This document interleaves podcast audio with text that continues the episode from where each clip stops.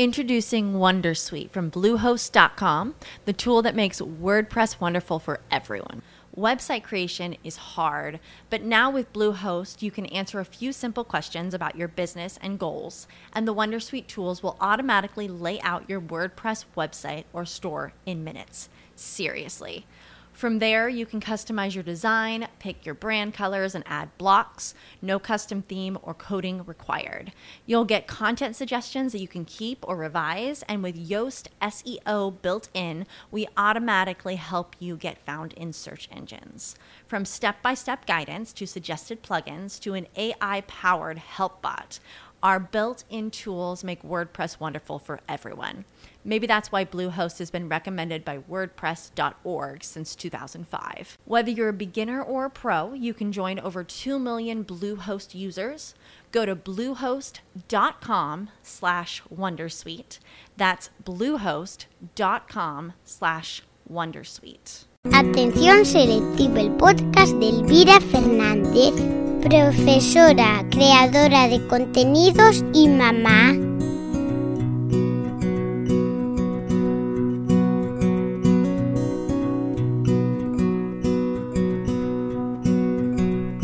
Buenos días y bienvenida, bienvenido a Atención Selectiva, el podcast. Este rinconcito en el que de manera semanal todos los viernes te contamos lo más destacado del mundo de la educación, la psicopedagogía y la crianza. Ya sabes, 8 de la mañana en Spreaker lo tienes, aunque nos puedes escuchar en diferido. Pero a nosotros nos gusta madrugar, eso sí, Madrugamos los viernes, incluso en festivo. Pero lo hacemos porque así comenzamos el fin de semana con muy buen sabor de boca. Así que estás invitada, estás invitado al capítulo de hoy, número 51. En el capítulo de hoy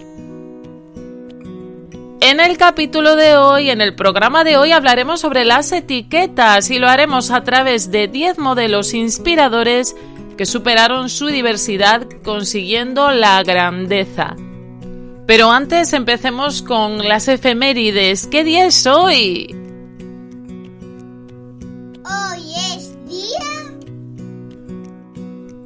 2 de abril de 2021, una fecha en la que se han sucedido toda una serie de acontecimientos importantes. Por ejemplo, en 1940 se publica Poeta en Nueva York de Federico García Lorca, no me quería quedar sin este efeméride. Pero sobre todo en la actualidad, el día 2 de abril es conocido como el Día Mundial de Concienciación del Autismo. Y por este día, que me parece de vital importancia para conmemorar en los centros educativos, a pesar de que hoy todo el profesorado español está de vacaciones y todo el mundo está pues de festivo, que te animes a divulgar o a publicar en tus redes sociales, que te animes a hacerlo de una manera un tanto diferente a la que a lo mejor nos tienes acostumbrado. Y voy a hacerme eco de la campaña que está promoviendo María Eugenia Pérez, que seguramente la conocerás, la maestra inclusiva de pedagogía inclusiva por antonomasia. María Eugenia, pues esa luchadora incansable en el mundo de la inclusión. Y te voy a pedir pues que te, que te sumes a su causa. Eh, María Eugenia comparte por las redes que si eres docente, si eres profesora, si eres familiar de alguna persona con diversidad o si eres un alumno o una alumna que tienes un compañero de clase diverso, te animes a mostrar tu testimonio inclusivo. ¿Cómo pide que lo, que lo hagas? Pues que lo hagas a través de una entrevista que te pueda hacer un amigo, que te pueda hacer alguien cercano a ti, un hijo, una hija, y así dejes constancia de tu testimonio inclusivo, para que la inclusión sea algo que se genere en sociedad, como muy bien ella acuña, que se promueva la sociedad diversa. No solamente la diversidad en educación, sino que se vaya más allá de las cuatro paredes de un aula, que se vaya más allá de las paredes de un centro educativo y que se cree que todos creemos entre, entre todos esa sociedad diversa por la que tanto lucha María Eugenia y a la que yo me acojo también a esta causa. ¿Dónde lo puedes colgar? ¿Dónde puedes eh, proponer tu testimonio inclusivo? Pues en su página web pedagogiainclusiva.blogspot.com Pedagogía de la diversidad es lo que propone María Eugenia Pérez. Te animo a que la sigas, te animo a que la sigas muy de cerca, que veas cómo trabaja, cómo lucha por la, por la diversidad y que, y que dejes tu testimonio inclusivo. Así que esta es mi manera de contribuir desde este espacio un poquito a este día de concienciación y de visibilidad para el TEA, para el trastorno del espectro autista. Porque por más campañas que puedan surgir en el día de hoy para dar visibilidad, toda visibilidad es poca. Y una vez recomendada este perfil que puedes encontrar tanto en Facebook como en Twitter, Instagram, etcétera, etcétera, que María Eugenia está pues en todas, te propongo que te quedes para escuchar el capítulo de hoy en el que el tema central, como te decía, son las etiquetas. Lo digo riéndome, pero mucha gracia no tiene, porque es que en una sociedad como la nuestra es relativamente fácil caer en la etiqueta. En un universo en el cual la imagen viene siendo lo más importante, ese espejo que se abre al mundo, etiquetar nos resulta práctico y cómodo. En realidad, para nuestro cerebro tiene cierto sentido este etiquetado, pues es una de las maneras de almacenar información con rapidez, motivo por el cual cada día es más común el uso de apelativos de todo tipo de cualidades, de fortalezas, de talentos, pero también de diferencias, de carencias, de personas, al fin y al cabo, de niños, sí, también de niños. Etiquetamos de la manera más física por la indumentaria, por el vestir, las costumbres, los peinados, las actitudes, los gustos. Etiquetamos por esa música que escuchan, ese programa de televisión que ven las grandes audiencias, la elección de la carrera universitaria, la decisión de ser madre o padre, tanto como la de no serlo. Etiquetamos por prejuicio o con conocimiento, por moda o por diversión. Etiquetamos en la escuela, en el parque, en el trabajo, en el café. Pero si hay algo que resulta lamentable en esta situación actual dominada por la imagen, es el etiquetado de personas por sus capacidades, por sus condiciones o por sus dolencias. Desde el TDAH hasta el TEA, pasando por un sinfín de situaciones personales que no definen, que no son indicativo de nada, que no responden a lo más íntimo y representacional de la persona, el etiquetado como cualidad principal de una condición física o mental es deleznable, pero está en boca de todos y lo está en la mayor de las situaciones o de los casos desde un punto de vista negativo, peyorativo, no constructivo. Lo está en un modo que no puede servir como ejemplo de superación, de inclusión o simplemente de ejemplo de lo diferente pero real, de algo con lo que hay que convivir porque la imagen que se da en la actualidad sobre la discapacidad, sobre la diversidad funcional hacia toda la sociedad y especialmente hacia la infancia es en muchas ocasiones fruto de una palabra o un par de ellas que denotan simplemente lástima o conmiseración. Por eso, desde Atención Selectiva, hoy queremos proponerte 10 ejemplos de personas a las cuales ni siquiera la historia ha perdonado sus etiquetas, pero que las han superado y manejado con honor. 10 ejemplos de autosuperación y valentía que nos recuerdan que cuando etiquetamos no hacemos más que prejuzgar las capacidades y valía de los que nos rodean y que no hay mejor modo de demostrar la capacidad propia que desde la adversidad. Así que allá vamos con estos 10 modelos que han superado su diversidad con un éxito rotundo en sus vidas y profesiones. 10 etiquetas que nos dan otra visión de la condición de discapacidad, de diversidad o de ser diferente. Otro modo de inspirar a nuestros hijos o alumnos, a nuestras hijas o alumnas, con historias de superación y grandeza. Y empezamos con una que se ha hecho muy conocida en los últimos años, con Frida Kahlo, de la cual ya te he hablado en muchas ocasiones en este podcast. Frida Kahlo tenía una diversidad motórica, pues mm, poseía espina bífida y decide a Frida Kahlo, pies, ¿para qué os quiero si tengo alas para volar? La grandiosa pintora y pensadora mexicana Frida Kahlo es un ejemplo fantástico para comenzar con una etiqueta que presentan muchas eh, personas, muchas personas eh, diversas motóricas. No todas las personas aquejadas de espina bífida van en silla de ruedas, ni todos los motóricos poseen además retraso mental, por más reducida que sea su movilidad, ojo. A pesar de que mucha gente cree que la enfermedad que privó de movimiento a la pintora de marcado carácter comunista fue un accidente que tuvo en vida que poco a poco le iría deteriorando, esto no es más ni menos que el ejercicio de una etiqueta más. Frida Kahlo poseía esta malformación congénita relacionada con el cierre del tubo neural antes de su nacimiento, pero esto no impidió que mostrara toda su fuerza y pasión, así como toda su tristeza contenida en su maravillosa obra. Y una vez más lo digo, los niños tienen que conocer todo y en su contexto. La dureza de la vida desde una obra pictórica como es la de Frida me resulta apta para un menor que entienda el contexto en el cual se pintó. Stevie Wonder, ceguera, Decía Stevie Wonder, no es tan malo ser ciego, peor sería ser negro. Caray, con la retranca de, de Stevie, ¿eh? Con este excelente sentido del humor, uno de los cantantes más representativos de toda la historia del funky y del blues, alude a su falta de visión como algo no tan negativo como pareciera. Stevie Wonder, ciego de nacimiento por causa de un parto prematuro, nunca pudo disfrutar del sentido de la vista. Sin embargo, esto nunca ha sido un pretexto para el cantante y activista estadounidense, pues lleno de resiliencia, ha sabido desarrollar sus capacidades para llegar a ser uno de los músicos afroamericanos más respetados en el mundo de la música. Todo un ejemplo de vencimiento de etiquetas y prejuicios.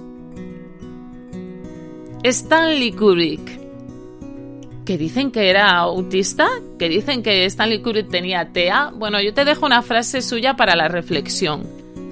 Hay algo en la personalidad humana que se resiente a las cosas claras e inversamente algo que atrae a los rompecabezas, a los enigmas y a las alegorías. Esta frase de uno de los genios más resaltables en el mundo del cine de los últimos años, y que no se me note mi idolatría, resume un poco la idea que del TEA, del trastorno del espectro autista, se podría tener desde una perspectiva analítica de nuestra sociedad. Y sé lo que estarás pensando, ¿en qué momento se le ha diagnosticado al señor Kubrick de TEA? Y más con esa inteligencia, con esa genialidad. Pues es que esta es una etiqueta más sobre el autismo, su asociación con una capacidad limitada de la inteligencia. Tenemos tan poco idea del TEA que empaquetamos dentro del trastorno a toda persona que tenga dificultades en la comunicación. Pero es que con esta filosofía, ¿cuántos no estaríamos dentro de esta etiqueta? Ese oscuro carácter que todos achacaban al cineasta, perfeccionista hasta extremos impensables, está ampliamente representado en una obra que es accesible a adolescentes y adultos que necesiten un ejemplo en quien verse identificados, alguien a quien siempre se le ha reprochado no sentir afecto o empatía para con su círculo de amistades y compañeros de trabajo. Ese nerviosismo en las relaciones sociales bien pudiera ser un indicativo de pertenencia al mundo TEA, o quizás no, y simplemente gozaba de rarezas personales. El caso es que, aun con tanto etiquetado, consiguió ser uno de los directores más aclamados por la crítica y por el público, dejándonos películas tan inteligentes y con un trasfondo crítico de las maldades del ser humano, fiel reflejo de su personalidad muchas veces atormentada. Y vamos con otro director muy recurrido también por mi causa, que es Steven Spielberg, que reconoció en su día que era disléxico. Dice Steven Spielberg, nunca me sentí como una víctima. Las películas realmente me ayudaron. Me libraron de la vergüenza, de la culpa. Hacer películas fue mi gran vía de escape. Otro director de cine este ya para todos los públicos que ha demostrado ser impecable en su trabajo a pesar de la dificultad que ha sido ser Steven Spielberg. El cineasta estadounidense reconoció en 2012 que padecía dislexia. Los miles de guiones que ha leído durante toda su vida con sus dificultades no han hecho que pierda ni un ápice de interés en su pasión, el cine. Como reza en la cita, Steven Spielberg sabía que era diferente a los demás, que sus ritmos de aprendizaje de lectura eran y son lentos, pero jamás ha puesto una etiqueta a su situación. Por el contrario, un mundo tan comunicativo como es el del cine, lo acogió y encontró en este un elemento para dar sentido a su vida a pesar de sus dificultades. Vamos con Michael Jordan. Michael Jordan diagnosticado de TDAH. Y decía Michael Jordan, los doctores y los profesores le dijeron a mi madre que yo no podía hacer nada, simplemente no podía concentrarme, pobrecillo. Si hay una dolencia de la cual las etiquetas son cada vez más abundantes, esta es la del TDAH, trastorno de déficit de atención e hiperactividad. Entre las polémicas acerca de su veracidad, las diferencias en cuanto a su incidencia según países o la conveniencia o no de su tratamiento, tenemos múltiples etiquetas donde elegir. Pero es que además aquellos que están diagnosticados de TDAH sufren y soportan miles de prejuicios y condicionamientos sociales que pretenden hacerles mudar de comportamiento, contenerlos, transformarlos según la norma. Esto fue lo que probablemente sucedió con una de las personas con mayor eh, inteligencia, con mayor habilidad cinestético corporal de la historia, Michael Jordan. En sus propias palabras, los docentes no creyeron en sus capacidades y lo etiquetaron como alguien que no es válido para nada. Sin embargo, el jugador de la NBA les demostró pues todo lo contrario. No se me ocurre mejor ejemplo para inspirar un niño que el caso de este deportista inigualable. Y vamos con Charles Dickens. Charles Dickens tenía epilepsia. En su día dijo Charles Dickens, nadie es inútil en este mundo mientras pueda aliviar un poco la carga a sus semejantes. Desde Julio César hasta Darwin, esa incidencia de unos 50 millones de personas en todo el mundo, según datos de la Organización Mundial de la Salud, supone que personas de todas las condiciones lo padezcan. Y aunque recientemente se ha descubierto que muchos de aquellos que clásicamente se habían asociado a esta dolencia en realidad no la padecieron, merece la pena mostrar cómo esta condición no es sinónimo de falta de talento, inteligencia o capacidad. Tal es el caso de muchos escritores y compositores que por casualidad o no, yo no me, no me libro de las etiquetas tampoco, padecieron y padecen epilepsia. Esta enfermedad tan acallada, tan estigmatizada, no es un motivo para que nuestros niños y nuestras niñas vivan en silencio la inseguridad que representa. Dar normalidad a su padecimiento con este tipo de ejemplos puede ayudar a comprender que es un mal de muchos o una peculiaridad que no debiera ser vista como algo negativo. Convulsionó como tantos otros Charles Dickens, no solo físicamente, sino también con sus letras. Y vamos con Daniel Radcliffe, el popular actor de la saga Harry Potter, que padece una dispraxia. Decía este actor tan conocido y tan de moda últimamente, no me iba bien en la escuela al punto de no servir para nada. Esto es tremendo. El popular actor que dio vida en la gran pantalla a Harry Potter reconoció ante los medios que posee una dispraxia que le conllevó un considerable retraso en la adquisición de contenidos en el colegio. La dispraxia, también llamada síndrome del niño torpe, valga el cielo con la etiqueta que, le han metido a esta, a esta condición, Consiste en dificultades en la coordinación en movimientos sencillos para cualquier persona tipificada o etiquetada como normal. Una vez más, el mundo de la interpretación ha sido el recurso al que ha acudido el actor de la popular saga infantil para refugiarse en su situación en lo académico. No solo esto, sino que el talento en las artes escénicas ha provocado que apenas se note esta condición que en palabras del actor le impide realizar actividades tan cotidianas como atarse los zapatos. Todo un ejemplo para nuestros más pequeños aprendices de mago. Vamos con Bruce Willis, Bruce Willis que padece disfemia. Me decían que nunca llegaría a nada. Era entrar el profesor en clase y salir yo por la puerta. Hoy pienso que en el fondo se trataba de una energía creativa que no encontraba salida. Las palabras de Bruce Willis, el popular actor, que ha escogido una de las profesiones que más uso hacen del habla y de la exposición al público. No en vano este tipo de etiquetas de nada valen ante las capacidades que muestran actores como Bruce Willis, capaz de sorprendernos con sus múltiples recursos y facetas artísticas dentro del mundo del cine.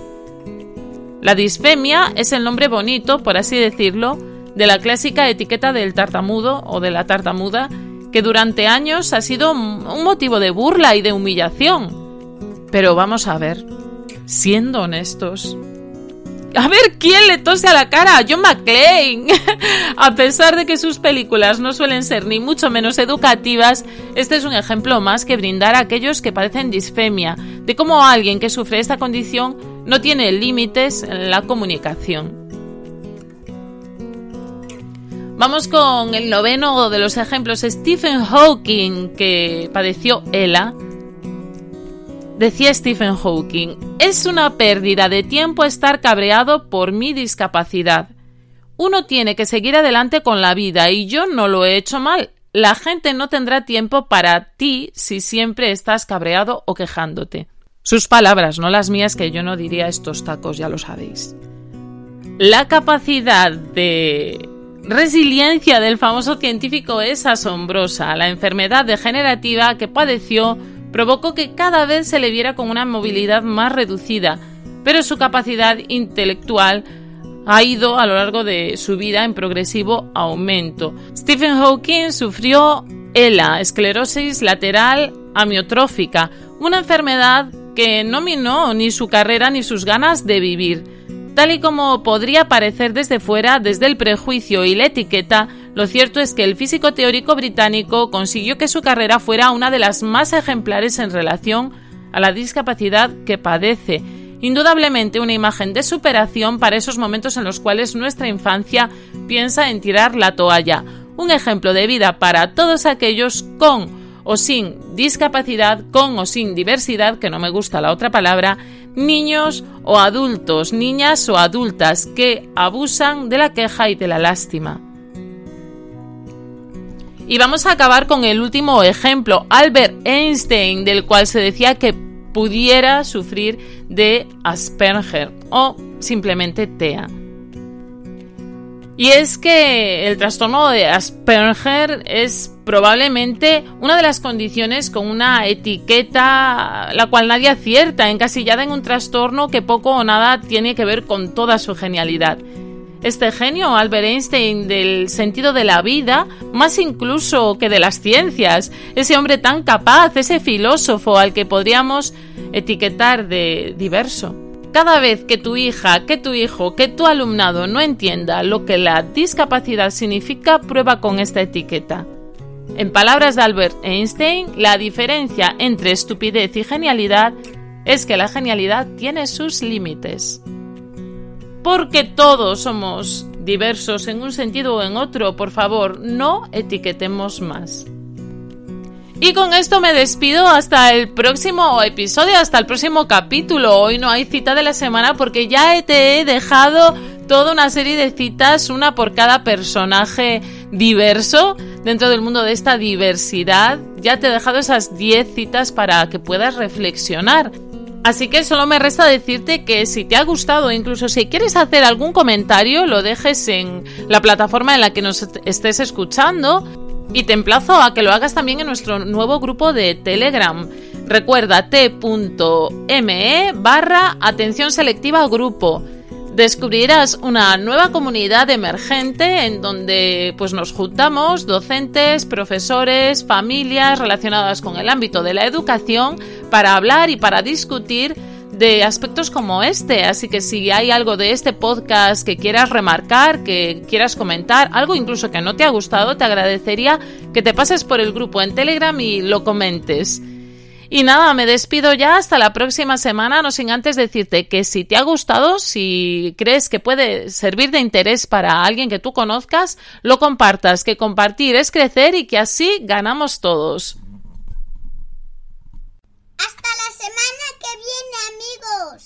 Quédate si quieres escuchar más contenido como este. Every day, we rise, challenging ourselves to work for what we believe in. At U.S. Border Patrol, protecting our borders is more than a job, it's a calling. Agents answer the call, working together to keep our country and communities safe.